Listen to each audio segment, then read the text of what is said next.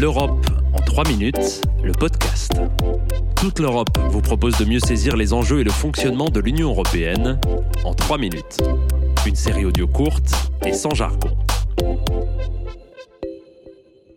Bonjour, je m'appelle Barthélémy Gaillard et aujourd'hui nous allons parler du grand chantier européen du moment, le pacte vert, soit la feuille de route environnementale fixée par la Commission pour les 30 prochaines années. Annoncé par Ursula von der Leyen dès son entrée en fonction en décembre 2019, ce Green Deal ou pacte vert en VF, c'est avant tout un objectif clair, atteindre la neutralité climatique d'ici à 2050. La neutralité climatique, ça signifie atteindre l'équilibre entre les émissions carbone d'un côté et de l'autre ce que le continent est en capacité d'absorber grâce aux forêts, aux cours d'eau, aux océans ou encore aux puits de carbone artificiels.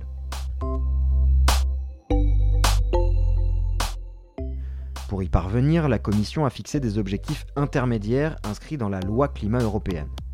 Ils indiquent notamment qu'en 2030, les émissions de gaz à effet de serre de l'Union devront avoir baissé de 55% par rapport au niveau observé en 1990. Des objectifs louables qui nécessitent néanmoins la mise en place de mesures concrètes. C'est exactement ce à quoi la Commission européenne s'est attelée en juillet 2021, date à laquelle elle a présenté son paquet climat, soit une série de 12 réformes. Parmi les plus ambitieuses et symboliques, citons par exemple la fin des voitures à énergie fossile d'ici à 2035 ou le mécanisme d'ajustement carbone aux frontières.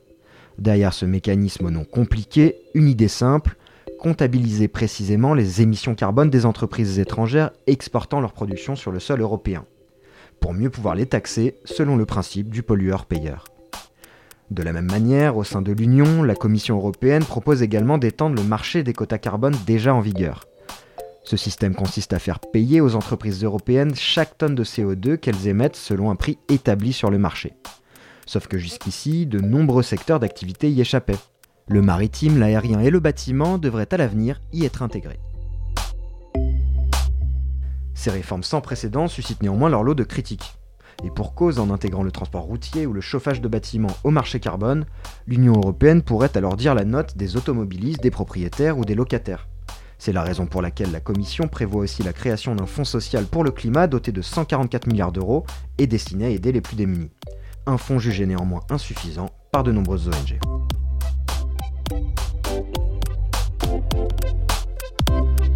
Retrouvez l'Europe en 3 minutes, le podcast sur www.touteleurope.eu et sur votre plateforme d'écoute préférée.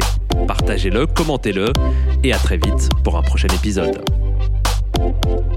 L'Europe en 3 minutes, le podcast.